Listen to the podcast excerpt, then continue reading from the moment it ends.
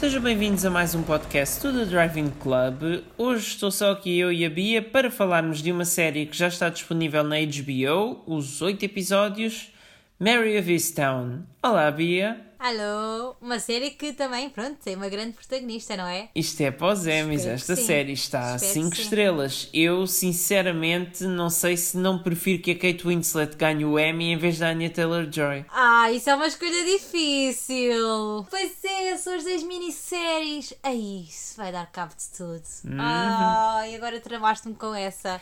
E muito bem, uma coisa que referiste aí, é uma minissérie. Eu prefiro que continue assim, não... Acho que fez, começou bem. A não ser que bem. eles façam hum, que eles façam tipo antologia como o The Sinner. No The Sinner era o Bill Pullman, era o detetive e a cada temporada era uma Ah. investigação diferente.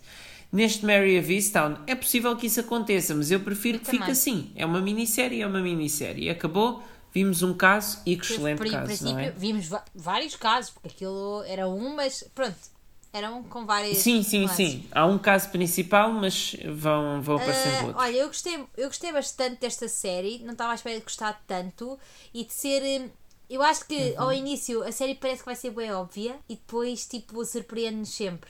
E acho que isso é. Quando achamos que encontramos o verdadeiro culpado, há sempre ali uma reviravolta que acontece e tu até podias pensar, ei, isto é bem óbvio, e se calhar quando sabes, quando acontece essa reviravolta, pensas, ei, como é que eu não reparei nisto antes? E acho que isso é, é fixe, porque estava à tua frente, tipo, o tempo todo, ou pelo menos quase o tempo todo, e, mas arranja sempre uma maneira de explicar bem as coisas e de ser efetivamente uma reviravolta para o espectador. Sim, sim, sim. E, e mantém sempre a dúvida em quem é o culpado até o último episódio. E mesmo quando. Porque nós no início temos uma. A meio da série já temos uma ideia. Epá, eu acho que vai ser esta pessoa. Yeah. Mas depois ficamos. Mas será mesmo tão cedo e já nos estarem a apresentar quem é o culpado? E depois. Aparece-nos outro presumível assim, eu culpado. assim. E depois outro, e depois outro, e nós. Ah, meu Deus, mas. Tão bem pensado.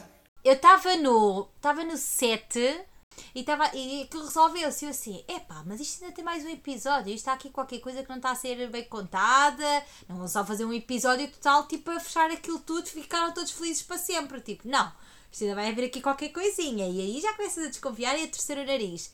Mas a pessoa, efetivamente, que foi. É, é interessante. Está muito bem pensado. Muito bem Opa, pensado. e depois tem aquela cena que é: não tem qualquer problema em matar uma personagem com o qual tu estavas a gerar empatia e que a própria protagonista estava a gerar uma empatia.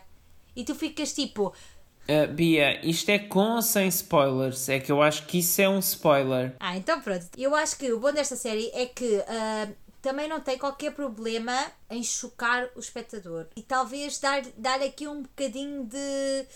daquele sentimento que às vezes não queremos ter quando, quando nos afeiçoamos a algumas personagens, por assim dizer, e não, não querendo spoiler. Ah, e a mim isso custou um bocadinho porque há uma certa situação que eu achei que não ia acontecer efetivamente aquilo e efetivamente aconteceu Sim, sim. e pronto. É daquelas em que, pronto, já lixaram tudo. Não, e tu, e tu ainda tens aquela cena de Ei, por favor, que isto mude outro episódio, que isto mude no episódio, por favor, que isto mude no próximo episódio e depois não muda. E efetivamente a cena aconteceu e tu ficas Fogo, então Uhum. e agora? O que, é que, é que vai acontecer daqui para a frente? Mas já tem medo, sabes? Isto é um efeito Game of Thrones. Mas já tem medo. Uma coisa logo no início, isto é uma série de investigação de uma rapariga que aparece assassinada. No primeiro episódio, que é focado naquele dia fatídico da rapariga, queremos tanto que ela sobreviva. Ela está excelente, ela está excelente mesmo. É, eu já tinha gostado muito dela noutros, eh, noutros por, filmes e acaso, séries. por acaso há quem aponte que ela possa ser nomeada. Foste tu que disseste para Guest Actress, não foi? Não, mas não pode, porque uma minissérie não tem guest Pois, actress. eu também estava a Portanto, achar teria de ser como atriz Yeah. secundária, mas a aparecer num só episódio, não sei se as pessoas se vão lembrar dela ou não. estava a focar na protagonista que é, eu acho que não é a típica detetive que nós estamos habituados, tipo, não tem também os recursos que estamos habituados, não é? Ah, porque aquilo é uma, é uma vilazinha, vá, quase, uma- espécie de aldeia, aquilo é, conhecem-se todos, todos sabem os problemas uns dos outros, todos sabem, todos sabem os casos dos outros, todos sabem tudo da família dos outros, todos, pronto, tudo, tudo se conhece. E logo aí, e depois também não tens os recursos que tens ah, nos detetives, não tens, tens as autópsias em si, mas muito pouco, ou seja, não tem aquelas tecnologias todas para saber resolver o, cli, o crime. E, e isso é fixe, ser uma cena mais uh, low profile que não, que não, não abafa o, o, o mistério e o crime com tanta, com tanta coisa. E, e misturado claro. com as outras personagens que complementam sim, sim. muito bem.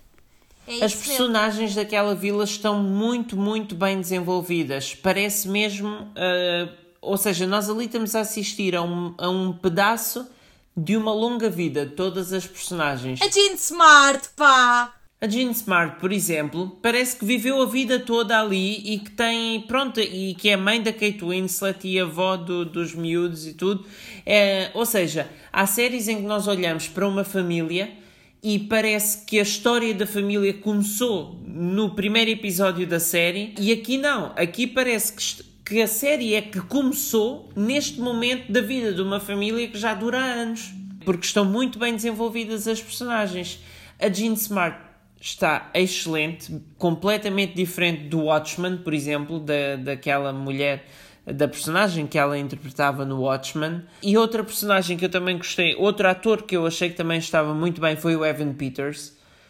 Que hum, no primeiro episódio eu estava a pensar: oh não, eu, o que é que eu vi recentemente com ele que eu reconheço tão bem, mas não estou a ver quem é? Era do WandaVision, não é?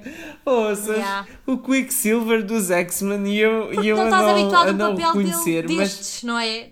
Eu não me lembro de ver o Evan Peters assim num papel deste tão. Exatamente. Tão, dizer sóbrio, não está a vir outra palavra, mas sério, tão sério também.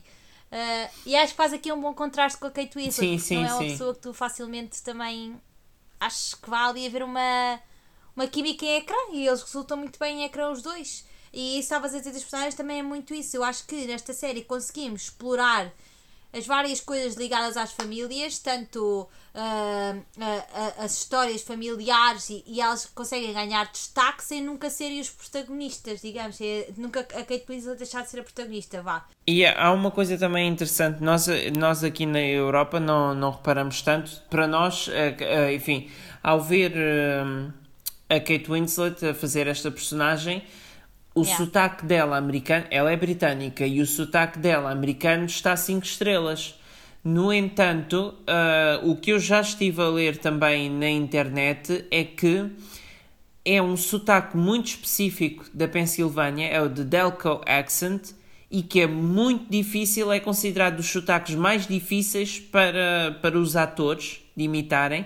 E aqui as, os atores todos uhum. conseguiram, na perfeição, porque estiveram a treinar durante semanas e semanas o, o sotaque com, com os dialect coaches e inclusivamente tinham o argumento com uh, yeah. as, uh, escrito Isso foneticamente é yeah. como é que se lia cada palavra para, para conseguirem mesmo recriar o sotaque daquela região e estão muito bem, não, não se nota falhas, porque há filmes em que, mesmo para nós que não somos ingleses ou americanos, notamos quando um ator Sim. não está a manter o seu sotaque ao longo do filme ou de uma série. Yeah, yeah. E aqui está ótimo. Ah, é, é, também para, para dar muito aquela sensação de que é um sítio muito específico e que é, é aquele sítio, East Town quando ela sai do carro, tipo, deixa o carro assim. Tipo aquelas coisas que tipo, não acontecem lá nenhum, só mesmo nas aldeias, que ela tipo, deixa o carro com as chaves ligadas, vai sim, correr atrás do outro e ninguém rouba o carro. Pá, incrível, incrível.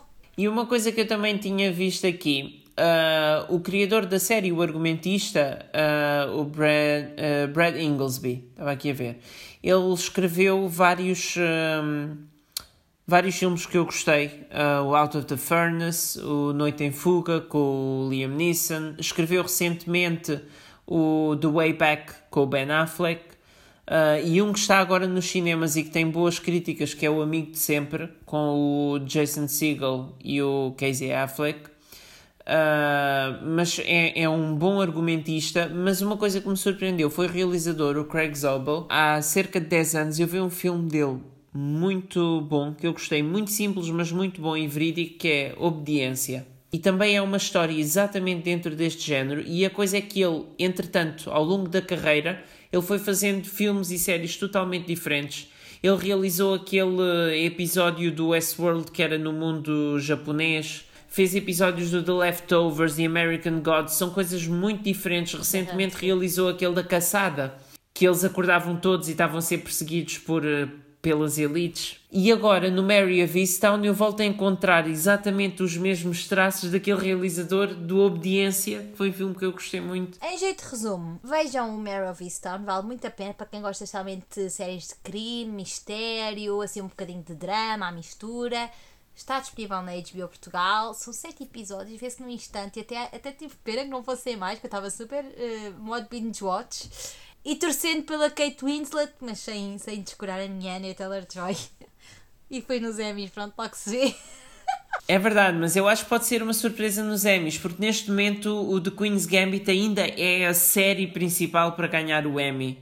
Uh, de melhor minissérie, de melhor atriz secundária e melhor atriz principal em minissérie, pronto. E no entanto, esta série pode, pode chegar aqui e mudar um bocado as coisas. E pronto, e com isto encerramos. Espreita a HBO Portugal. Miguel, até à próxima para falarmos de, outra, de outras coisas. Tchau! Tchau!